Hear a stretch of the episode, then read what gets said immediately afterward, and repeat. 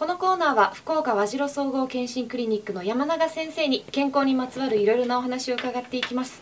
今週は熱中症についてです。山永先生おはようございます。おはようございます。よろしくお願いいたします。よろしくお願いします。今週はもうこの暑い時期もう一番気をつけなくてはならない熱中症について、ね。はい教えていただきたいんですが、はい熱中症でこれは先週食中毒にね、はい。時に毒毒に当たるという話しましたけど、はい。これもやっぱりあ熱に当たるという意味ですよね。だから暑さのために熱が体温が上がって起こってくる体の不調すべてを総称して熱に当たるということで熱中症と言いますよね。だからこの急に体温が上がったりして熱の調整がつかずに体が脱水状態を起こしてでそのために体の不調で最終的には脳の障害が起こったりして死に至るということもありますんで、はい。やっぱり気をつけておかないかんでしょうね。そうですね、はい。この熱中症って一口に言いますけどもどういう症状が？そうですね、まあ、軽い時にはですね、まあ、その暑いためにちょっとめまいがしたり立ちくらみがしたりなんかやや汗かくなとかですね、はい。まあ、そういうようなことから気がつきますけど中等度でいきますとやっぱりちょっと頭痛がしたり吐き気がしたりきついなですよね。はい。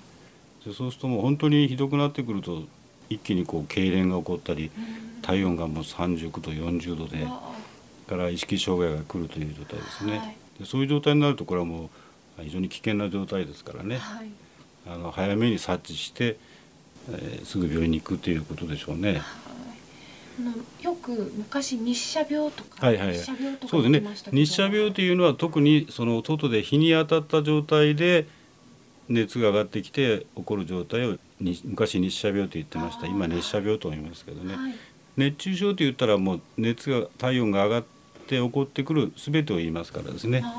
じゃあもう日射病も熱射病も含めて。そういうことでね、はい。熱中症になりますよね。最近あのお部屋の中でも熱中症になるそうねだから寝てる間に汗をかく高温多湿の状態で自分のその体の不調を起こしてくる時にやっぱり熱がこもったりしてですね知らない間に脱水状態を起こしてで水分の補給が足りないためにはい。家の中でもやっぱりそういう高温多湿で特にご高齢の方はい。があんまりその喉の渇きに対して水分を補わないとかですねうん。そういうことであの熱中症になるケースもあるようですからね。そうですね、はい。